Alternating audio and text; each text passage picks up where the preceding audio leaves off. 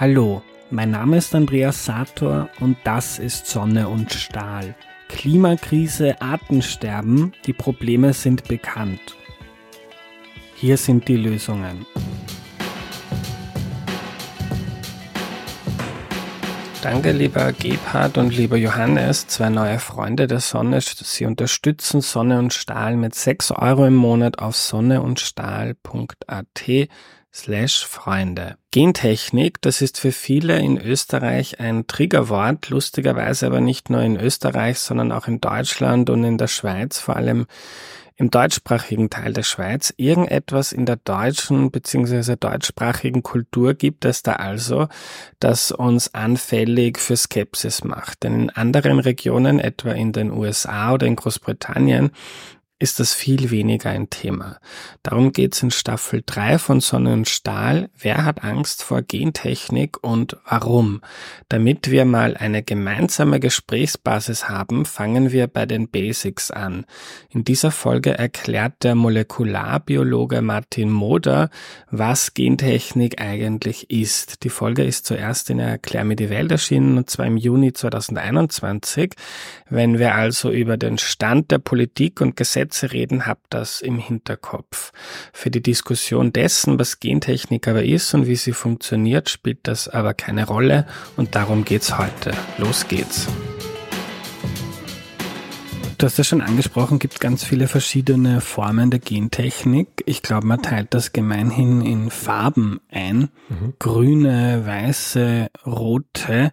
Kannst du mal eine kleine Übersicht geben, was es damit auf sich hat? Ja, gern. Also das ist eine der Einteilungen, die man häufig macht. Bei der weißen Gentechnik, da spricht man meistens dann von industriellen Anwendungen. Da geht es um Dinge wie, dass sie zum Beispiel bei Kartoffeln den Stärkeanteil erhöht, damit die Klebstoff oder weiß Gott was herstellen kann oder Zellulose. Ähm, und äh, also oder, oder dass man irgendwelche Enzyme herstellt, genetisch, die man dann für Waschmittel braucht. Ja, also in diese Richtung geht das, was man als weiße, manchmal auch graue Gentechnik bezeichnet. Die ist insofern relativ unumstritten, weil die allermeisten Leute gar nicht wissen, dass das gibt. Mhm. Also wenn, wenn die Leute ein Waschmittel verwenden und da steht, bringt Flecken schon bei 30 Grad heraus, dann denken die meisten nicht drüber nach, sondern freuen sich und zwar zu Recht, weil es ist ja umweltschonend. Ähm, aber dass der Grund, warum das Flecken bei 30 Grad herausbringt, der ist, dass da drin ein Enzym ist, das eben äh, Fett oder was auch immer diese Flecken sind, lösen kann, abbauen kann und dass dieses Enzym mit Hilfe gentechnisch veränderter Organismen hergestellt wurde. Soweit denken die meisten gar nicht und selbst wenn es dran denken, ist es ihnen wurscht weil das ist in der Waschmaschine und was in der Waschmaschine ist, geht nachher eh in die Donau, hm. nicht in meinen Körper. Gibt's auch in Österreich. Genau. So, hm. Dann gibt's die rote Gentechnik. Das ist die Gentechnik, die sich mit im Medizinbereich vor allem ähm, sich beschäftigt und muss man sagen, die stößt auch auf nicht allzu viel Kritik, weil man einfach sagen muss, und das ist, glaube ich, den allermeisten auch relativ bewusst, dass in der medizinischen Forschung ohne Gentechnik praktisch nichts mehr funktionieren wird.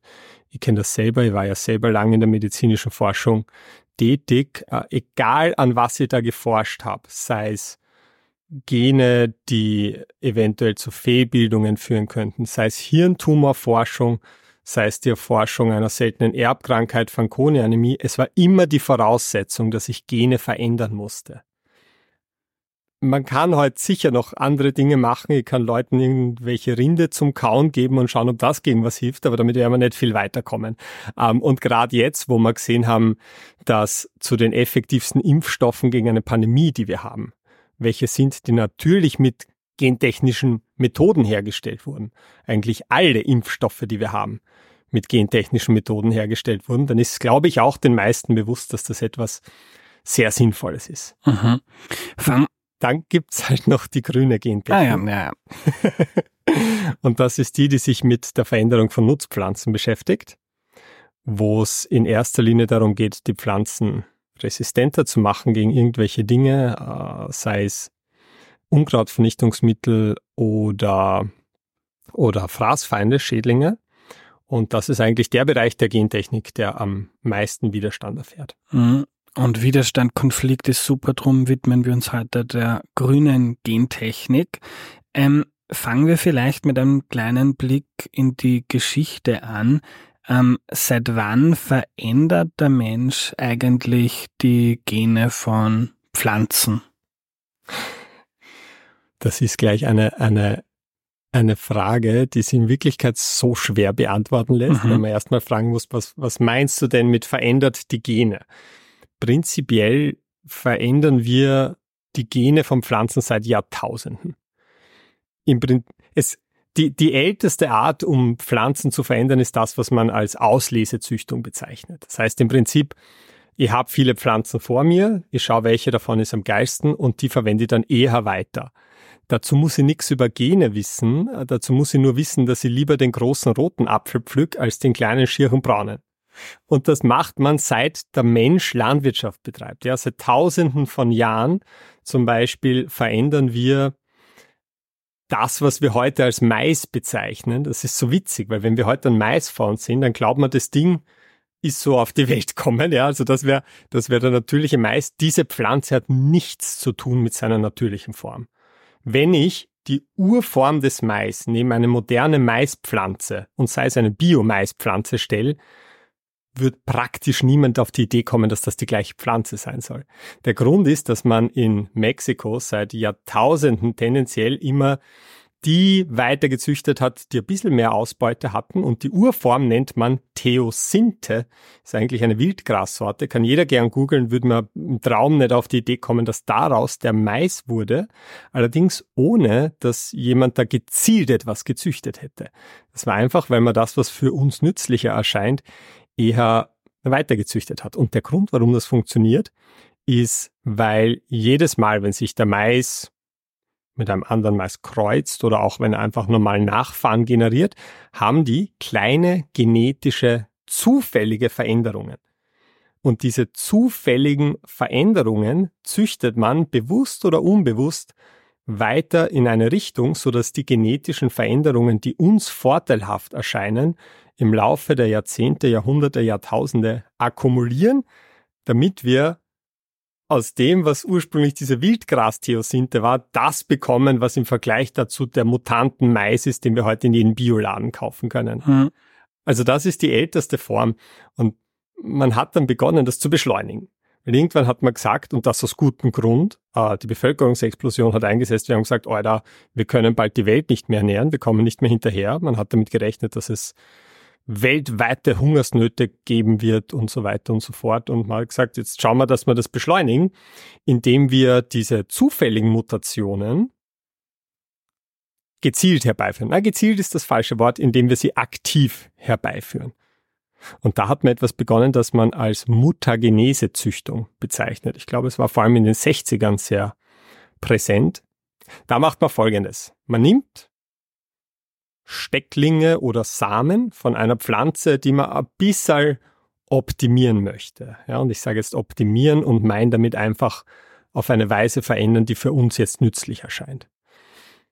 Man nimmt, sagen wir, Samen von einem Apfel und jetzt möchte man zufällige genetische Veränderungen herbeiführen. Da gibt es verschiedene Möglichkeiten. Eine Möglichkeit ist, das Ganze radioaktiv zu bestrahlen.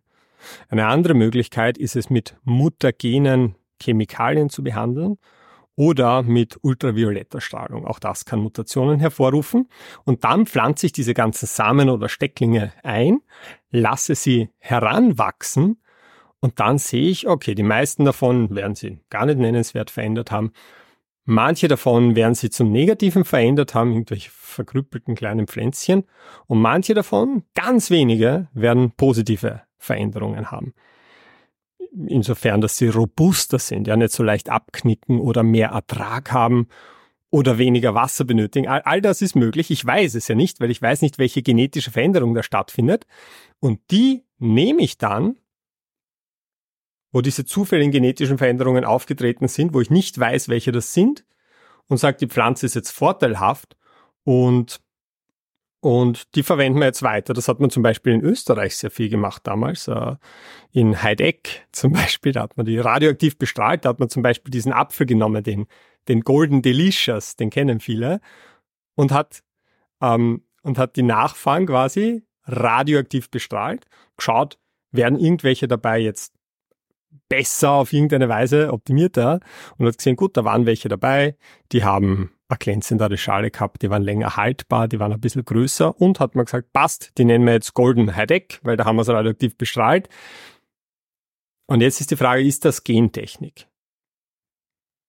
Du hast meinen Vortrag gesehen, du kennst die Antwort. Ja, nein, ist es nicht. Nein, ist es nicht. In dem Moment, wo ich genetisch irgendwas zufällig verändere, was rein theoretisch auch durch Zufall einfach so auftreten könnte, ähm, solange ich nicht weiß, was sich da verändert, zählt es nicht als Gentechnik. Ja, das heißt, ich kann den Apfel radioaktiv bestrahlen und seine Nachfahren sind dann größer und glänzender und länger haltbar und ich kann seine Nachfahren aber in jedem Bioladen verkaufen. Das ist vollkommen unreguliert. Ich habe keine Ahnung, wie viele Gene da verändert wurden. Ich habe keine Ahnung, welche Gene da verändert wurden. Aber weil ich keine Ahnung habe, was sich da verändert, ist es nicht Gentechnik und ist vollkommen biotauglich. Und ein Großteil aller Nutzpflanzen, die wir heute haben, sind durch diese Prozesse entstanden, durch diese Mutagenese. Da gibt's große Versuchsfelder, gab's da. Da hat man in der Mitte eine radioaktive Quelle gehabt und nach je weiter außen du gekommen bist, desto schwächer wurde die Strahlung. Da waren einfach die in der Mitte waren am meisten mutiert, die weiter hinten waren ein bisschen weniger mutiert und da ist man einfach durchgegangen und hat geschaut, was hat sie jetzt so verändert. Das heißt, das Interessante ist folgendes, solange ich das so mache, wo ich nicht weiß, was sie verändert, kann ich das alles genetisch verändern und es ist vollkommen biotauglich. Wenn ich jetzt aber hergehen würde und ich nehme den Apfel und ich schaue mir sein Genom mit den modernen Methoden an und sage, hier diesen einen Buchstaben möchte ich umändern. Und ich nehme die neue Präzisionsgentechnik, um diesen einen Buchstaben umzuändern, dann ist das per Definition in der EU gentechnisch verändert. Und ich habe nahezu keine Chance dafür, eine Zulassung zu bekommen. Hm. Das ist das Faszinierende. Ich kann extrem viel verändern und es ist voll biotauglich. Solange ich nicht weiß, was, nur in dem Moment, wo ich es gezielt mache und weiß, was ich tue, dann ist es nicht mehr biotauglich, dann fällt es unter Gentechnik. Das heißt, diese ganz, ganz merkwürdige Situation ist die, dass ob etwas als Gentechnik gilt oder nicht, ist nicht so sehr davon abhängig, was da jetzt rauskommt. Es ist vor allem davon abhängig, mit welcher Methode ich diese Veränderungen herbeiführe. Also mhm. das kann wirklich die Grenze ziehen zwischen Bioladen und wollen wir nicht in Österreich, weil moderner Gentechnik. Mhm. Äh, ich würde gerne ein paar der Kritikpunkte durchbesprechen, die es immer wieder gibt. Oder vielleicht nicht Kritikpunkte, sondern nehmen wir es Mythen oder Einstellungen oder Ängste, die es zur Gentechnik gibt. Ähm, gibt es Forschung dazu, äh, inwiefern Gentechnik für den Menschen gesundheitlich ähm, eine Gefahr ist oder nicht? Es gibt Forschung dazu. Man kann das eigentlich ganz leicht zusammenfassen. Von den ganz wenigen Studien, die es gab, die negative Auswirkungen auf die Gesundheit gefunden haben, wurden alle zurückgezogen, weil sie sie nicht bestätigt haben und zum Teil falsch waren es gab diese ganz, diese Studie, die ganz große Wellen geschlagen hat, wo es geheißen hat, äh, der Genmais löst Krebs in Ratten aus. Nicht nur, dass man da enorme Interessenskonflikte gefunden hat, ähm, die Arbeit wurde auch zurückgezogen, weil allein die, ich könnte jetzt einen ganzen Podcast füllen, wenn ich nur über die Arbeit spreche. Das möchte ich mhm. nicht antun. Man hat eine Rattenart verwendet, die eine 50-50 Chance hat, spontan Tumore zu entwickeln. Das kann man machen, wenn man extrem viele Ratten pro Versuchsgruppe verwendet. Der hatte zehn Ratten pro Versuchsgruppe. Da, daraus kann man, und das kann jeder Statistiker sagen, daraus kann man unmöglich eine Aussage treffen. Und das sieht man auch, wenn man sich die Daten anschaut. Also bei manchen Versuchskäfigen haben die, die am wenigsten Genmais bekommen haben, die meisten Tumore entwickelt. Bei anderen Käfigen war es genau umgekehrt. Also das war ein riesen Sauhaufen, das ist zurückgezogen worden, das ist mit öffentlichen Geldern repliziert worden in angemessen großen Ausmaß und da hat sie das gezeigt, was alle anderen Studien auch gezeigt haben, nämlich dass sie da überhaupt keinen Effekt finden lässt.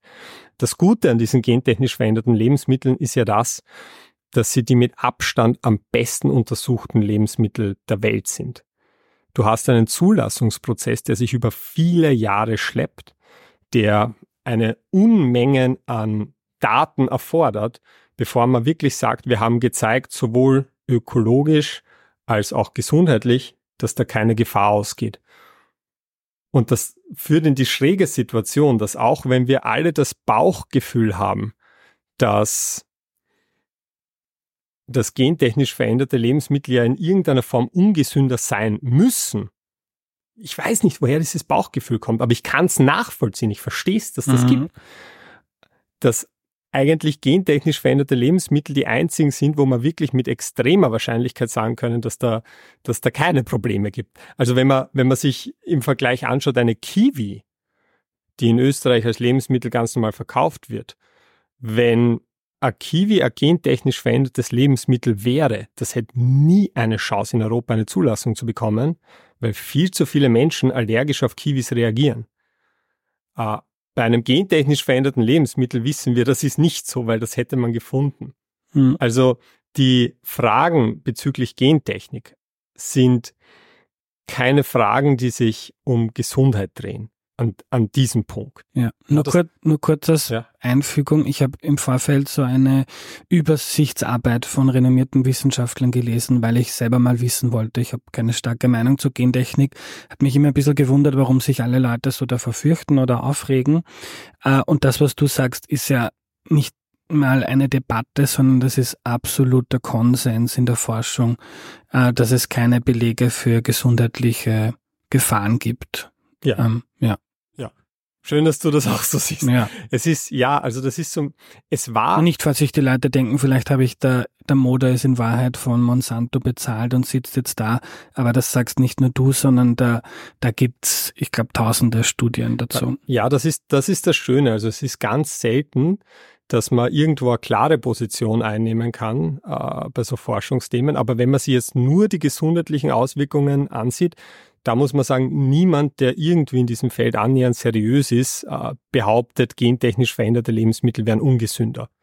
Das Gegenteil ist der Fall. Also so, so radikal kann man es nicht ausdrücken. Aber sagen wir so, die wenigen Unterschiede, die man findet, sprechen eigentlich für eine bessere gesundheitliche Verträglichkeit der gentechnisch veränderten Lebensmittel. Es gab zum Beispiel eine Arbeit die hat sich angeschaut, wie steht's denn um Pilzgifte auf Maispflanzen. Das war ja lange Zeit ein großes Problem, zum Beispiel Mutterkorn oder wenn, wenn meine, meine Pflanzen angeknabbert werden von irgendwelchen Fraßfeinden, dann kann es passieren, dass dort irgendwelche Pilze wachsen. Pilze haben häufig Pilzgifte, die in hoher Konzentration oft mit Krebs und Unfruchtbarkeit einhergehen können. Äh, und man hat sich einfach mal angeschaut, wie ist denn jetzt die Pilzgiftbelastung zwischen gentechnisch veränderten Mais und nicht gentechnisch veränderten Mais. Und da hat man einfach gesehen, die Konzentration an Pilzgiften war um einiges höher beim konventionellen Mais im Vergleich zum gentechnisch veränderten. Und der Grund ist einfach, der gentechnisch Veränderte kann nicht so einfach von Fraßfeinden angeknabbert werden. Und deswegen ist dort natürlich auch die Pilzgiftkonzentration gering. Also mhm. der einzige belastbare Unterschied in Bezug auf Gesundheit, den ich jemals gefunden habe in der ganzen Literatur, war, dass die gentechnisch veränderten Pflanzen, zumindest Mais, weniger Pilzgift beinhalten. Hm. Ich möchte gerne auf ein praktisches Anwendungsbeispiel von Gentechnik eingehen. Du hast das schon angesprochen. Ähm, eine, ein Anwendungsding ist, äh, gewisse Pflanzen, ich glaube Mais, ähm, wurden gentechnisch verändert, so dass sie gegen gewisse Spritzmittel, zum Beispiel Glyphosat, äh, resistent sind. Also das tut ihnen nichts. Dann kann man das ähm, auf das Maisfeld draufspritzen. Dem Mais tut's nichts und alles andere Unkraut, was man nicht haben will, als Landwirt, das Landwirt, den ist dann weg. Ähm, ich glaube, das funktioniert ganz gut. Äh, und ein Kritikpunkt ist, die ähm, damit kann man dann äh, die Landwirtschaft immer größer machen, alles niederspritzen ähm, und am Ende des Tages profitieren die großen ähm, Biokonzerne, die diese Spritzmittel herstellen. Ja. Beziehungsweise äh, das Saatgut von, von diesem Gen Mais. Genau, ja. Hm. Das kann man so zusammenfassen. Es ist, das ist sicher einer der Kritikpunkte, die legitim sind, dass man sagt, ähm, oder vielleicht fange ich ein bisschen früher an, es gibt urviel, was man gentechnisch verändern kann bei Pflanzen.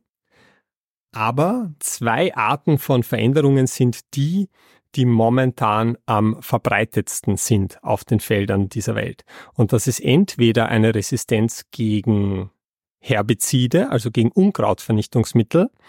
Ähm, und da geht es vor allem um eine Resistenz gegen Glyphosat. Das ist der Wirkstoff, den man von Roundup kennt. Und die andere Veränderung sind Resistenzen direkt gegen Schädlinge, gegen Fressfeinde. Äh, was du jetzt angesprochen hast, da geht es eben um die Resistenz gegenüber Unkrautvernichtungsmittel, Glyphosat, Roundup in dem Fall. Und, und das ist wirklich ein Problem, das man am Anfang gehabt hat, dass man, also vielleicht kurz zusammengefasst, warum man das macht. Die Idee ist folgendes. Ich muss irgendwie Unkraut bekämpfen. Da gibt es verschiedene Möglichkeiten, das zu tun.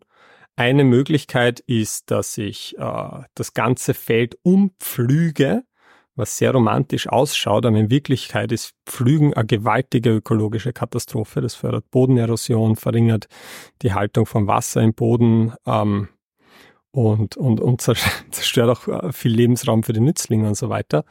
Ähm, eine andere Möglichkeit ist konventionell, dass ich quasi verschiedene Herbizide mische, die es mir erlauben, die allermeisten meiner äh, Unkräuter auf dem Feld loszuwerden. Das ist das, was man in der konventionellen äh, und auch in der Biolandwirtschaft macht.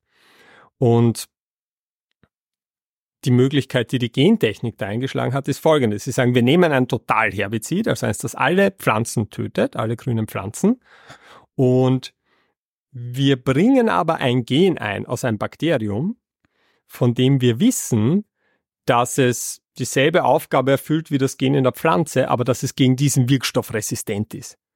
Da geht es um ein Gen, das heißt EPSP-Synthase. 5-Phenol-Pyruvat-Schickemat-3-Phosphat-Synthase. Und das nimmt man aus einem Bakterium und gibt es in die Pflanze. Und das erfüllt denselben Zweck, den dieses äh, Gen auch in der Pflanze erfüllt, aber es ist nicht anfällig auf Glyphosat.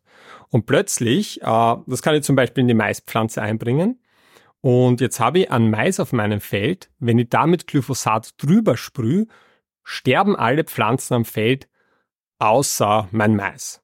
Das ist natürlich aus Sicht der Landwirtinnen und Landwirte ist das natürlich sehr wünschenswert, weil sie sich sehr viel Arbeit ersparen. Sie müssen seltener spritzen, sie müssen, ähm, sie müssen nicht so viel pflügen, was eine enorme Arbeitsleistung ist. Und, und das hat natürlich zu der Verlockung geführt, dass man äh, gesagt hat, das funktioniert sehr gut und das war vor allem in Amerika ein Problem. Dann baue ich jedes Jahr das an und wenn die Unkräuter kommen, dann sprühe ich einfach ganz viel drüber, weil meinen Pflanzen ist eh wurscht. Und da habe ich natürlich dann an, an die Evolution hört nicht auf am Feld. Ich habe dann natürlich einen Selektionsdruck auf die Unkräuter, der ihnen einen enormen Vorteil verschaffen würde, wenn es einigen von ihnen gelänge, diesem Glyphosat zu entkommen, also Resistenzen zu entwickeln. Und das ist in den USA vor allem äh, auch passiert natürlich, ja. Das ist, möchte ich aber vielleicht kurz dazu sagen, das ist kein gentechnisch, äh, gentechnikspezifisches Problem. Das ist generell ein Landwirtschaftsproblem. In dem Moment, wo ich Unkrautvernichtungsmittel einsetze, bilden sich resistente Pflanzen. Das hat man bei allen Unkrautvernichtungsmittel. Und bei manchen geht das auch noch um einiges schneller als bei Glyphosat. Aber das hat natürlich zu Problemen geführt. Ähm, da gibt's dann Unkräuter, die trotzdem wachsen, was dann natürlich viele dazu verleitet hat, noch mehr drüber zu sprühen, weil oft kriegt man die dann trotzdem weg. Das war natürlich nicht gut. Ähm, und, und dadurch hat sich auch die Menge an Herbiziden, also an Unkrautvernichtungsmitteln insgesamt erhöht wenn Landwirtinnen und Landwirte auf Gentechnik umgestiegen sind, weil dieses Sprühen einfacher geworden ist. Aber vielleicht, und vielleicht sollte ich das da jetzt gleich schon mal vorwegnehmen, wenn man immer sagt, äh, der Einsatz von, von, von Schädlingsbekämpfungsmitteln oder so wäre gestiegen durch Gentechnik, das ist nur bedingt richtig. Aus den Gründen, die ich jetzt genannt habe, sind, ist der, die Menge an Unkrautvernichtungsmitteln gestiegen, aber die Menge an Schädlingsvernichtungsmittel im Sinne von Fraßfeinden, die ist stark gesunken. Wenn ich Pflanzen habe, die äh, nicht angeknabbert werden können von irgendeinem Maiswurzelbohrer oder Maiszünstler oder irgendeinem Kartoffelkäfer. Und wenn man jetzt Schädlingsvernichtungsmittel und Unkrautvernichtungsmittel zusammenfasst, ist es so, dass durch Umstieg auf Gentechnik insgesamt die Menge an verwendeten Pestiziden, was der Überbegriff ist, die Menge an verwendeten Pestiziden um mehr als 35 Prozent sinkt, wenn man auf Gentechnik umsteigt. Also nur um, um diesen Kontext herzustellen, dass man nicht glaubt, nur weil ich das jetzt erwähnt habe, es wird insgesamt mehr Pestizid mhm. gespritzt werden. Ja. Das Gegenteil ist der Fall. Insgesamt wird weniger Pestizid gespritzt. Und wir haben vorher gesagt, gesundheitlicher Effekt auf den Menschen ähm, gibt es keine Nachweise, dass das in irgendeiner Form eine Gefahr ist. Wenn, dann ist es ein gesundheitlicher Vorteil. Wenn, äh, kann man das so da unter dem Strich auch auf die ökologischen Effekte der Gentechnik, ist halt eine riesige Frage mit vielen verschiedenen Einflüssen. Kann man sagen, ob Gentechnik unter dem Strich, ähm, was die Studienlage betrifft, zu ökologischen Vor- oder Nachteilen führt? Hm, bevor ich dazu was sage, möchte mhm. ich noch eine kleine Einordnung wegschicken. Wenn ich sage, von gesundheitlichen Effekten spreche, dann spreche ich von den gesundheitlichen Auswirkungen des Konsums von gentechnisch veränderten Lebensmitteln. Das darf man nicht in einen Topf werfen mit den gesundheitlichen Auswirkungen von, äh, wenn jemand großen Mengen Pestizid direkt ausgesetzt ist. Nur damit diese beiden Debatten, die werden oft in einen Topf geworfen und das ist eigentlich völlig unzuverlässig. Ja. Also wenn es um die Pestiziddebatte geht, da gibt es auch eine Sache, wo sie alle einig sind, nämlich dass die Pestizidrückstände, die ich auf Lebensmitteln habe, vollkommen unbedenklich sind, weil die Mengen so verschwindend gering sind. Die Probleme, die vermutet werden im Zusammenhang mit manchen Pestiziden, da geht es vor allem darum, was ist mit den Landwirtinnen und Landwirten, die großen Mengen ausgesetzt sind. Also das ist die Diskussion, wo ich sagen muss, da kenne ich die Literatur nicht gut genug, um zu sagen, wer da jetzt recht hat. Ja. Mhm. Aber was man da auch immer dazu sagen muss, und es tut mir leid, wenn ich immer so viel Kontext versuche herzustellen, das vielleicht schon zu verwirrend ist, wir haben sehr gute Daten, die zeigen, dass allein der Einsatz von schädlingsresistenter Baumwolle in Indien jährlich Millionen Krankenhausfälle unter Landwirten verhindert.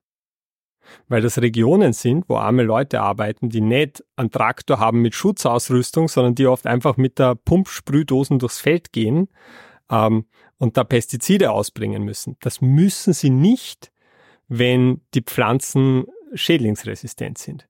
Das heißt, das ist auch was, das man bedenken muss, wenn man, wenn man überlegt, es ist noch nicht ganz klar, ob vielleicht durch Pestizide in manchen Regionen mit schlechter Schutzausrüstung Probleme entstehen könnten bei den Landwirten. Äh, was man auf jeden Fall sagen kann, ist, dass allein in Indien durch die Baumwolle jedes Jahr Millionen Vergiftungsfälle verhindert werden. Durch also die gentechnisch Durch die gentechnisch mhm. veränderten Pflanzen, die man nicht spritzen muss. Ja. Also da sind wir dagegen rechnen. Was jetzt diese ökologischen Auswirkungen betrifft, da wird das Ganze schon komplexer. Und prinzipiell muss man sagen, die meisten Arbeiten, die zur Gentechnik gemacht werden, schauen sich die ökologischen Konsequenzen an.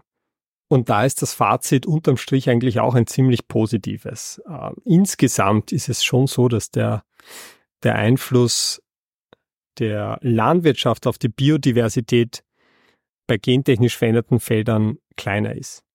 Das klingt auch ein bisschen kontraintuitiv, aber was man gern vergisst, ist, was das für einen enormen ökologischen Vorteil bedeutet, wenn ich nicht pflügen muss. Äh, ich habe schon erwähnt, wie problematisch Pflügen ist und wenn ich jetzt die Unkräuter auf eine andere Weise loswerden kann, eben durch äh, Herbizide und Herbizidresistenzen, dann kann ich mir das Pflügen sparen, dann macht man was, das man als äh, Conservation Tillage, wie sagt man auf Deutsch, schonende Bodenbearbeitung ähm, bezeichnet, was auch ähm, eben deutlich schonender für den Boden ist. Und insgesamt halt auch, dass der Insektizideinsatz gesunken ist durch die Gentechnik. Das hat natürlich zur Folge, wenn ich keine Insektizide spritzen muss, ähm, weil die haben immer ein gewisses Wirkspektrum gegen verschiedene Schädlinge. Und das ist aber meistens nicht 100% präzise. Ja, das heißt, ich spritze gegen die eine Raupe, aber der eine Schmetterling, der verträgt es auch nicht. Ja, so in die Richtung. Wenn ich jetzt aber die Pflanzen genetisch so verändere, dass sie resistent sind gegen die Fraßfeinde per se, dann bekommen das natürlich nur tatsächlich die Bodenlebewesen ab, die aber auch wirklich an meiner Pflanze knabbern. Das heißt, da ist es auch so, erstaunlicherweise möchte ich sagen, dass, dass die Zusammensetzung der Lebewesen am Feld eher davon profitiert. Und das ist auch was, das ich sehr interessant finde als Vergleich, dass wenn es jetzt um Biodiversität am Feld geht, da finde ich nur minimale Unterschiede zwischen, wenn ich, wenn ich äh, Gentechnik oder nicht Gentechnik anbaue, ähm, im Vergleich zu den gewaltigen Unterschieden, die ich finde, wenn ich zwei verschiedene Sorten Mais anbaue. Also da auch nur als Vorsichtsmaßnahme, dass man in so kleine Messunterschiede jetzt nicht zu viel hineininterpretiert. Ob ich die eine Sorte anbaue oder die andere, macht dann viel größeren Unterschied, als ob ich eine gentechnisch veränderte oder nicht veränderte anschaue. Und hier ist der wahrscheinlich entscheidendste Faktor von allen. Und das ist einer, den man gern ausblendet, in meinen Augen. Ich auch. Und das ist einfach die Landnutzungseffizienz. Angenommen, wir haben, und das ist jetzt sehr vereinfacht gedacht, das weiß ich, angenommen, wir müssen eine gewisse Menge an Lebensmittel produzieren. Dann kann es sein, dass ich dafür viel Land benötige oder dass ich dafür wenig Land benötige. Wenn ich wenig Land benötige, heißt das, ich muss viel Wald zerstören, ich muss viel einfach in, in, in Ackerfläche umwandeln. Das ist ökologisch nicht das Beste, was man machen kann. Wenn ich eine hohe Landnutzungseffizienz habe, dann ist es natürlich so, dass ich weniger Land in Ackerfläche umwandeln muss.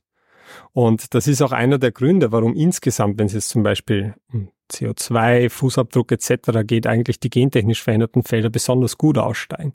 Ähm, das heißt, diese, diese Tatsache, dass ich höhere Erträge habe, was aus irgendwelchen Gründen oft einen emotional negativen Beigeschmack hat, aber im Endeffekt erlaubt es mir mehr Wald aufrechtzuerhalten. Also vielleicht im Vergleich dazu, jetzt abseits der Gentechnik, aber wenn ich versuchen würde, die ganze Welt ausschließlich mit Bio-Lebensmitteln zu ernähren, die bei all den Vorteilen, die sie ja tatsächlich auch haben, eine furchtbare Landnutzungseffizienz haben, weil sie einfach sehr ertragsarm pro Fläche sind da müsste ich Unmengen an Land in Ackerfläche umwandeln. Das wäre im großen Schema sicher keine positive Entwicklung. Ja. Ich möchte nochmal betonen, dass das keine Werbesendung für Gentechnik ist. Es kommt vielleicht einigen meiner HörerInnen so vor, weil man das ja auch irgendwie scheint mir in der medialen Debatte wenig thematisiert oder das greift man lieber nicht an. Ähm, aber es kommt euch, glaube ich, deshalb so vor, weil die öffentliche Meinung und der Stand der Forschung so massiv auseinandergehen wie bei kaum einem anderen Thema das mir eigentlich einfällt. Das ist so krass. Also ich kenne auch, also ich kenne ja viele Themen, die kontrovers sind, aber ich kenne auch keins, wo der wissenschaftliche Konsens und die öffentliche Position, also wo so eine Kluft herrschen würde. Ähm, ich kann es verstehen, weil das ist eigentlich auch die Position mit der ich gestartet bin, mhm. dass ich mir gedacht habe, Gentechnik, das muss ja irgendwie schlecht sein, obwohl ich, als ich diese Meinung hatte, schon Biologie studiert habe.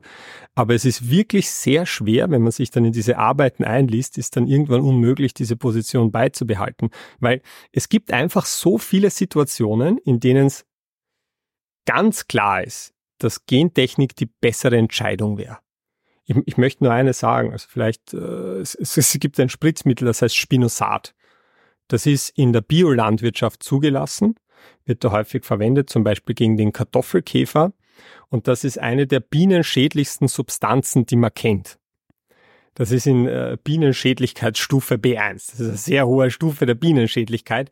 Das muss ich spritzen in der Biolandwirtschaft, dass ich den Kartoffelkäfer loswerde es gäbe eine Möglichkeit, und diese Pflanzen existieren bereits, man kann die Kartoffelpflanze so verändern, dass sie von Haus aus resistent ist. Da wäre nicht einmal irgendein zusätzliches Protein eingebracht, da nimmt man was, das nennt sich RNA-Interferenz. Die müsste ich nicht spritzen. Die Bienen hätten einen Vorteil, die Landwirte hätten einen Vorteil. Aus allen wirtschaftlichen und ökologischen Überlegungen heraus wäre das definitiv der Gewinner. Die einzige Überlegung, die man oft kritisieren kann in solchen Entwicklungen, ist eigentlich die, dass ich sage, ja, aber wie schaut das patentrechtlich wirtschaftlich aus? Und da gibt es sicher einige Dinge, die man kritisieren kann. Da muss ich auch sagen, das ist jetzt nicht mein Gebiet als Genetiker. Ich mhm. schaue mir vor allem an, wie sind die Auswirkungen auf Umwelt, Gesundheit und, weil das in den Arbeiten oft mit betrachtet wird, ähm, Einkommensverhältnisse der Kleinbäuerinnen und Bauern. Und da schneidet die Gentechnik, muss man eigentlich sagen, immer besser ab. Und da, da, das sind halt die Bereiche, von denen ich jetzt ein Verständnis habe. Und ich finde es halt sehr schwierig, da dann etwas gegenzumessen, wo man sagt, das wiegt all das auf, weil Gesundheit, mhm. Wohlstand und Ökologie ist doch nichts, was man so nebenbei mal kurz erwähnen sollte. Mhm. Und ähm, was in dieser Überblicksarbeit, die ich gelesen habe, stand, ist, dass äh, man sich relativ, relativ oder das sagen wir so, dass viele Studien darauf hindeuten, dass vor allem im globalen Süden der positive Einkommenseffekt der Gentechnik ähm, stark ist. Ja, ja das, ja. Ist, das ist das, was ich so erstaunlich finde, weil es gibt ja generell das Phänomen, ja, wenn man irgendwas nicht mag, wenn man was ideologisch ablehnt, dann ist es eine Sache zu sagen, ich mag das nicht, ich finde das scheiße. Und es ist aber viel angenehmer, wenn man den anderen, den man als den Schwachen porträtiert, vorschieben kann. So wie die ganzen Corona-Leugner, die jetzt sagen, aber die Kinder, ihr wollt ja die Kinder vergiften und die Kinder müssen Maske tragen, weil sie nicht sagen wollen, ich will keine Maske tragen. Bei der Gentechnik hast du dasselbe. Da gibt es so oft die Position und ganze Dokumentationen, die es so porträtieren, als wäre es so, dass die Ärmsten der Armen den größten Nachteil daraus zögen. Das Schräge ist, wenn du die Arbeiten durchliest, ja, und ich rede da von Science Nature und nicht irgendwelchen Castplatteln und den ganzen Übersichtsarbeiten, die es gibt und offenbar auch die Übersichtsarbeit, die du gelesen hast, die, die am meisten von Gentechnik profitieren, sind die kleinsten Landwirte in den ärmsten Ländern. Und der Grund ist eh ein ganz simpler. Die haben wenig Alternativen. Wenn ich sage, ich möchte kein effektives Herbizid sprühen, dann, mein Gott, dann nimm einen Traktor und pflüg. Wenn du ein Kleinbauer irgendwo in Indien bist, dann kannst du das nicht sagen. Dann ist deine Ernte einfach Arsch, wenn viel Unkraut daherkommt. Das heißt, und das sieht man auch, wenn man sich das Einkommen der Leute anschaut. Die, die die meisten Einkommenszugewinne haben, das sind die Leute, die eigentlich in den ärmeren Regionen arbeiten. Bei uns in westlichen Ländern ist der Unterschied nicht so groß. Deswegen würde ich auch nicht argumentieren, dass wir in Europa mehr Gentechnik brauchen. Aber wenn ich mich, und das muss einem schon klar sein, wenn ich mich allgemein gegen Gentechnik ausspreche, dann sind die, die am meisten drunter leiden würden, das wären die Leute in den armen Regionen. Hm. Ähm, noch ein Kritikpunkt, und das habe ich auch erst gestern gelernt. Ähm, es heißt so oft, äh, Gentechnik ist, also wird deshalb auch kritisiert, weil man das Saatgut nur einmal verwenden kann, muss man sich jedes Jahr was Neues kaufen. Äh, und damit verdienen, verdient Monsanto Geld, ist ja auch so. Mhm. Ähm, aber wie ich von einem Vortrag von dir gelernt habe, das hat rein gar nichts mit Gentechnik zu tun. Ähm, naja, das sind Dinge, die kann man unterscheiden. Also das eine ist die Behauptung, äh, das Saatgut würde so verändert werden, dass es nicht vermehrungsfähig ist. Das stimmt nicht. Ähm, also es wurde nie eine Pflanze zugelassen, die so verändert worden wäre. Man könnte es genetisch natürlich machen, aber wird nicht gemacht. Das wird häufig verwechselt mit Hybrid-Saatgut. Ja, das gibt schon viel länger als gentechnisch verändertes Saatgut gibt. Das ist auch nicht vermehrungsfähig, aber das hat mit Gentechnik nichts zu tun. Das, was Monsanto macht und was man ihm äh, oft vorwirft, ist, dass sie äh, Verträge aufsetzen, die festhalten, dass wenn ich dieses Saatgut jetzt kaufe und heuer ausbringe, das ist nächstes Jahr, also dass ich nicht einfach einen Teil der Ernte beibehalten darf und das dann einfach nächstes Jahr und übernächstes Jahr wieder ausbringe. Das verstehe ich gut, dass einem die Vorstellung nicht gefällt. Das ist auch oft das, was porträtiert wird als ein Abhängigmachen der mhm. Landwirte. Aber ist auch oft die Vorstellung, die Leute haben, ist die, das würde irgendwie die Bauern zwingen, jetzt jedes Jahr dieses Saatgut zu verwenden. So ist es natürlich nicht können jedes Jahr beschließen, wieder ihr altes Saatgut anzubauen. Sie tun es halt nicht, weil sie mit dem neuen mehr Gewinn machen. Und sie machen deutlich mehr Gewinn, also um die 70 Prozent mehr Gewinn, wenn Pharma mhm. absteigen. Deswegen machen sie das ja, deswegen steigen sie um. Ähm, aber das Problem ist, die, die Alternative zu dieser Art von Vertrag wäre, dass ich jedem Landwirt quasi einmal Saatgut verkaufe und der könnte es dann in alle Ewigkeit und auch seine Nachfahrengenerationen verwenden. Das könnte man natürlich machen, nur wäre es dann schon anzunehmen, dass es wahrscheinlich nicht zu einem Preis verkaufen könnte, der für Kleinbauern leistbar wäre. Also wenn ich sage, ich stelle Saatgut her und jeder, der das einmal kauft hat, kann das die nächsten 70 Jahre verwenden, dann werde ich wahrscheinlich einen anderen Preis, weil man kann schon rechnen, also das kostet ja hunderte Millionen Euro, sowas zu entwickeln und zuzulassen. Ähm, da kann ich schon damit rechnen, dass dann wäre wahrscheinlich die Situation die, dass diejenigen, die profitieren, nur die Reichsten der Reichen wären. Die es eben leisten können, quasi eine Lizenz bis in alle Ewigkeit für dieses Produkt zu erwerben. Das heißt, Einerseits ist natürlich ein schierer Gedanke, dass Leute von einer Firma kommen können und kontrollieren, ob ich eh nicht verbotenerweise heuer ihr Saatgut anbaue, obwohl ich es nur für letztes Jahr lizenziert habe. Ähm, das ist natürlich nicht schön, aber es wäre wahrscheinlich noch problematischer, wenn man einfach den Preis so hochschrauben würde, dass man sich leisten kann, jedem das nur einmal zu verkaufen. Kann man natürlich drüber streiten, aber ich persönlich halte das für die bessere Lösung. Ja, ähm, was wir noch gar nicht erwähnt haben, ähm, was aber, glaube ich, die meisten wissen, ist, dass grüne Gentechnik äh, zum Beispiel in Österreich, aber auch in Deutschland, in Frankreich verboten ist. Also, Zum Anbauen. Genau, also ein Bauer darf das nicht. Genau, verwenden. anbauen darf es ja. bei uns nicht. Es, äh, essen dürfen wir es schon.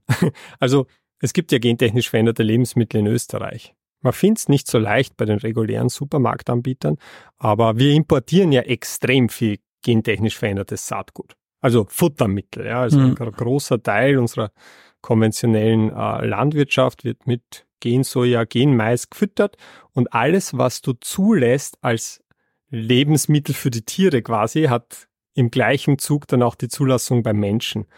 Also wenn du zum Beispiel in so Import kleinere Shops gehst, die jetzt nicht unbedingt der Billa oder Spar sind, ähm, da findest du schon viele Lebensmittel, wo wenn du genau drauf schaust, steht hinten drauf mit gentechnisch veränderten Lecithin, Soja etc. Also das essen wir schon. Und, und äh, weiß ich nicht, ich habe immer, ich habe manchmal zu meinen Vorträgen habe ich gentechnisch veränderte Lebensmittel mitgenommen und habe es durchgeben und die Mutigen unter ihnen haben es dann essen können. Diese Reese, Reese, wie heißen diese weiße Schokolade? -Riegel? Ja, die amerikanischen Reese's. Reese's, irgend sowas. Schmecken ziemlich geil. Haben, glaube ich, vier verschiedene Quellen, äh, die gentechnisch verändert wurden drin.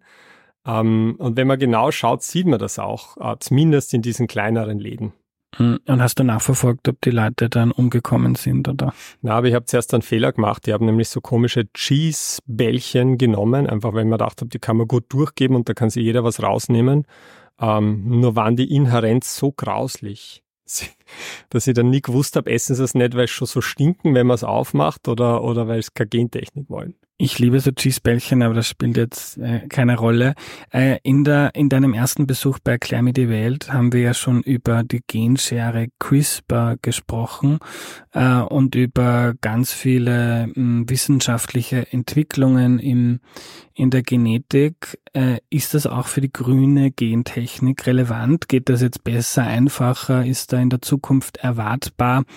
Ähm, dass man das noch ähm, stark vorantreiben kann deshalb? Auf jeden Fall. Das ist ja eh, ähm, das ist ja eh so ein arg interessantes Thema, weil die Situation bis jetzt war immer die, um eine Pflanze genetisch zu verändern, hast du einen sehr großen Aufwand betreiben müssen.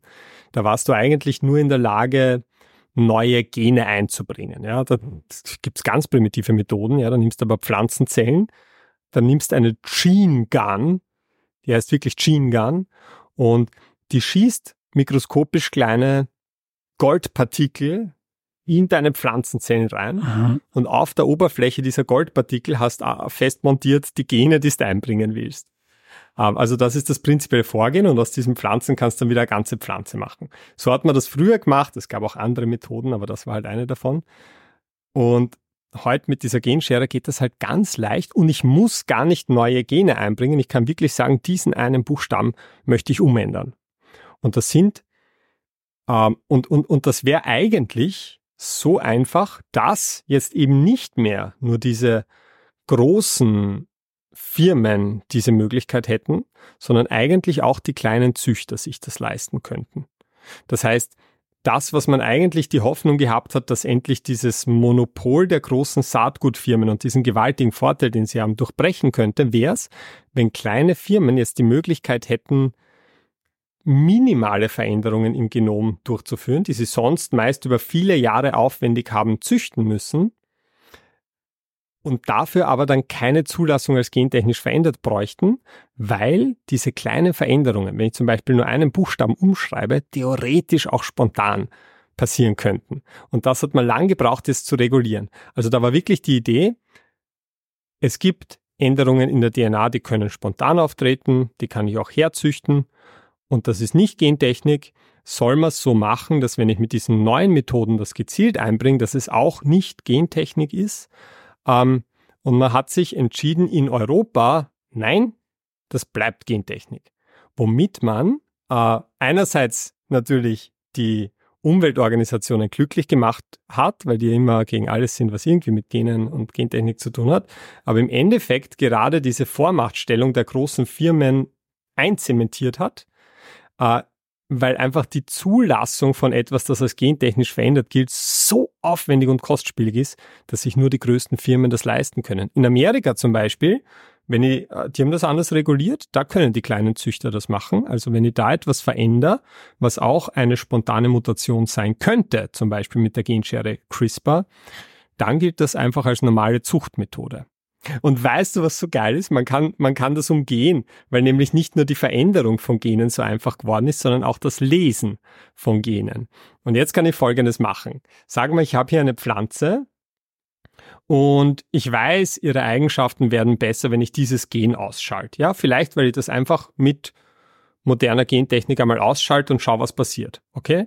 Ich weiß aber, ich kann die Pflanze jetzt nicht hernehmen und so verwenden, weil dann hätte es ja mit moderner Gentechnik verändert und praktisch in der EU verunmöglicht, ja. Aber ich kann Folgendes machen.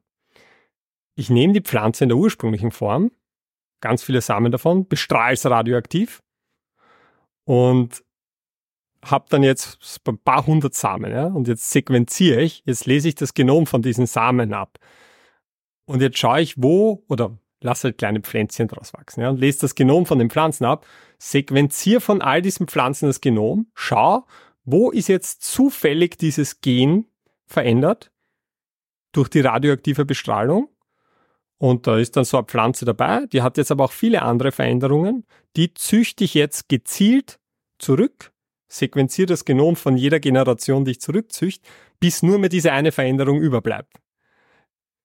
Und das gilt dann aber als Bio, weil, weil, weil ich keine moderne Gentechnik eingesetzt habe. Mhm. Ich habe ja nur gewusst, wonach ich suchen möchte und immer wieder sequenziert. Das heißt, ich habe exakt die gleiche Pflanze hergestellt, kann es aber in jeden Bioladen stellen, äh, obwohl ich zuerst schon mal testhalber die exakt gleiche Pflanze mit moderner Gentechnik hergestellt habe.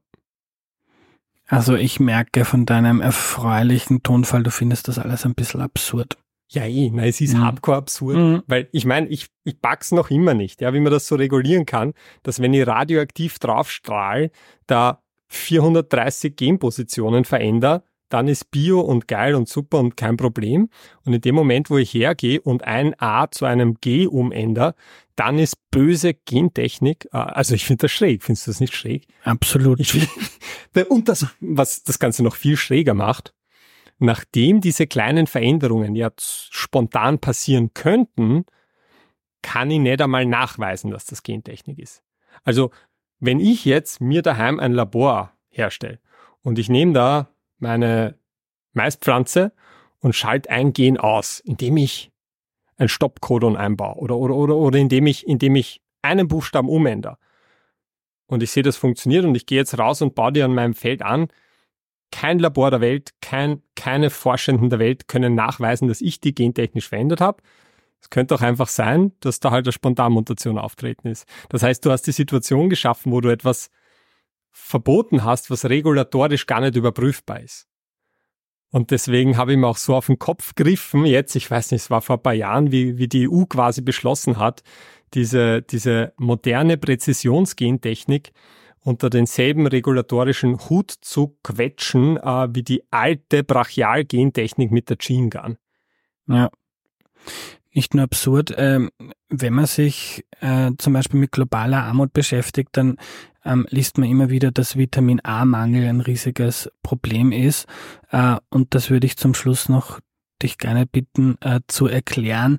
Ähm, Bill Gates, nicht nur schlauer Gründer und einer der reichsten Menschen der Welt, sondern irgendwie, weil ihm dann irgendwann Fahrt geworden ist, auch Philanthrop, also eine fette Stiftung und, und macht da viel Forschung und Projekte in der Entwicklungspolitik.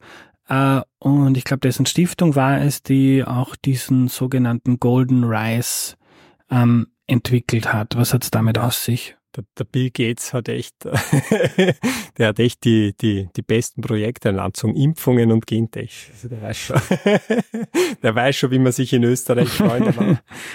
ähm, die, die Probleme, die es in der dritten Welt gibt, ja, wir kriegen das ja nur ganz am Rande mit in Wirklichkeit. Äh, und tatsächlich eins der größten gesundheitlichen Probleme der Welt ist Vitamin A-Mangel in armen Ländern. Ich habe jetzt nicht die Zahlen im Kopf, wie viel da jedes Jahr sterben. Es sind mindestens Hunderttausende. Äh, ich habe im Kopf 500.000, aber bin mir nicht sicher. Gut, ich werde das sehr gut möglich. Ja, ich glaube, eine halbe Million war so die mhm. Größenordnung. Überwiegend Kinder. Ähm, und noch viel mehr, die das Augenlicht verlieren. Ja, eines der Symptome zuerst ist, dass man erblindet. Und der Grund ist einfach, dass du halt in vielen, vor allem asiatischen Regionen, wo primär Reis konsumiert wird, weil die Leute so arm sind, dass sie dort nichts sonst haben und auch keine Möglichkeit, was anderes anzubauen, wenn da nur Reisfelder sind. Vitamin A-Mangel haben, erblinden und sterben. Ja. Und und jetzt gibt es da verschiedene Lösungsansätze. Das, was man momentan versucht, ist, dass man einfach pharmazeutische Mittel rüberschifft. Das ist natürlich temporär, die muss man immer nachliefern. Und äh, man sieht, es wirkt begrenzt, die sterben halt noch so häufig, weil auch die Infrastruktur nicht da ist. Und jetzt hat man sich gedacht, oder da, es war nicht nur der Bill Gates, also da gab es mehrere öffentliche Geldgeber auch und ebenso Philanthropen, die haben gesagt, jetzt machen wir Folgendes. Die haben dort genau eine Möglichkeit von dem, was sie wirklich gut machen können vor Ort und das ist Reis anbauen. Wir wissen, dass viele Pflanzen die Vorstufe von Vitamin A beinhalten, nämlich Beta-Carotin. Das hast du in, äh, ich glaube, in Narzissen, du hast, oder? Ja, ich glaube in Narzissen, ich glaube, du hast es in Karotten, das ist das, was der Karotte die Farbe gibt. Ähm, lass uns dieses Gen in den Mais einbringen, Entschuldigung, in den Reis einbringen. Und die Idee ist, wenn ich davon eine Schüssel Reis am Tag esse, habe ich meinen Vitamin A-Anteil gedeckt. Und die Idee war auch, dass man das den Landwirten gibt, ohne irgendwelche Lizenzabgaben oder sonst was.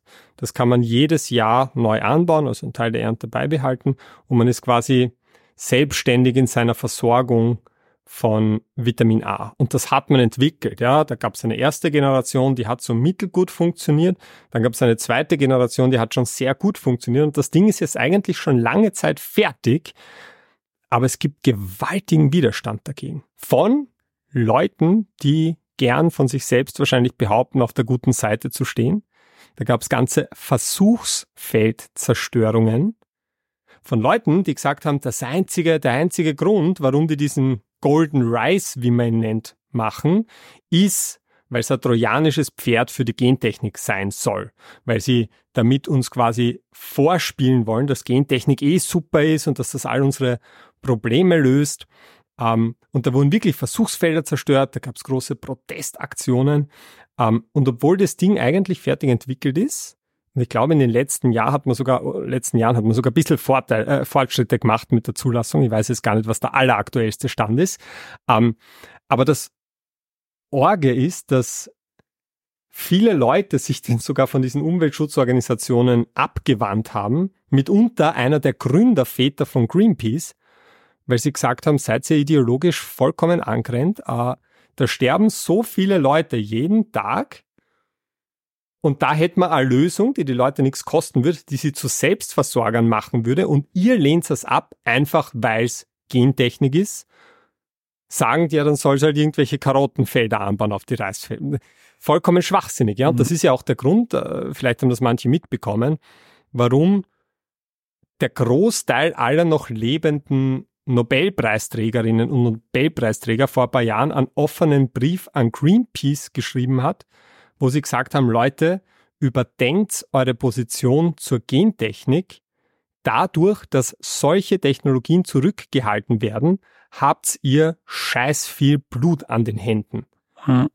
Es gibt vieles, was man bei der Gentechnik diskutieren kann. Patentrechte, und so weiter, Monopolisierung des Saatguts, Pestizide, von mir aus alles gern, ja. Aber wenn man Gentechnik so dogmatisch ablehnt, dass man derartige Projekte wie Golden Rice boykottiert, dann steht man definitiv nicht auf der guten Seite. Dann hat man sich ideologisch so verlaufen, dass man lieber den Tod von vielen Menschen in Kauf nimmt, mhm. als dass man sagt, vielleicht ist Gentechnik doch nicht nur schlecht. Ja und betrifft ja nicht nur NGOs, sondern auch die Grünen sind da irgendwie auch von diesem, weiß nicht, ob es ein Gen gibt, dass das beeinflusst die Ablehnung der Gentechnik, aber der deutsche Co-Parteichef, glaube ich, hieß er Robert Habeck, hat vor ein, zwei Jahren mal gesagt, die deutschen Grünen sollten ähm, über ihre äh, Einstellung zur Gentechnik debattieren. Also vielleicht bricht da ja ein bisschen was auf, auch durch neue technologische Entwicklungen. Ich habe den ganz starken Eindruck, dass allmählich dein Umdenken beginnt. Ich glaube ehrlich gesagt auch, dass die Corona-Pandemie da ein bisschen nachhilft, weil auch der Einsatz von Gentechnik, den wir jetzt gebraucht haben, um Impfstoffe herzustellen, ist ein Einsatz, der vor nicht sehr langer Zeit, zumindest in Deutschland, von den Grünen noch abgelehnt wurde. Wir wissen leider oft immer erst mit einiger Latenz, wie wichtig diese Entwicklungen sind. Vielen Dank für deine Zeit, Martin. Danke auch.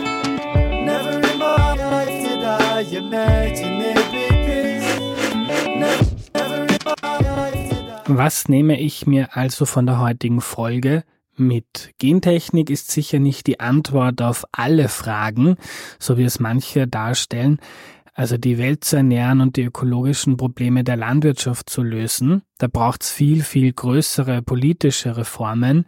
Gentechnik ist aber gesundheitlich unbedenklich, kann großen Nutzen für die Umwelt haben, erhöht in der Regel Ernte und Einkommen von Bauern, auch von Ärmeren und trifft auf extrem viel politischen Widerstand, der sich eben wissenschaftlich eigentlich nicht begründen lässt.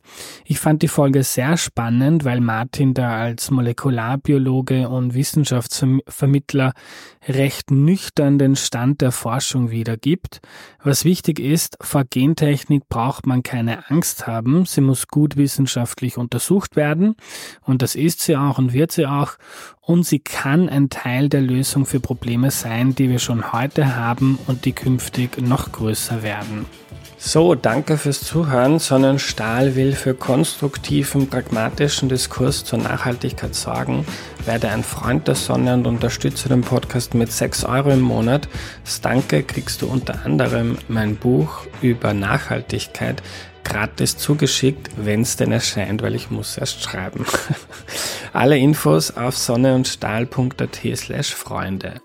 Ich fasse auch immer wieder die für mich interessantesten Nachrichten zur Nachhaltigkeit zusammen in meinen Klima-News. Wenn du sie in deinem, Podca äh, in deinem Podcast, in deinem Posteingang bekommen möchtest, dann abonniere den Newsletter bei sonneundstahl.at slash Newsletter.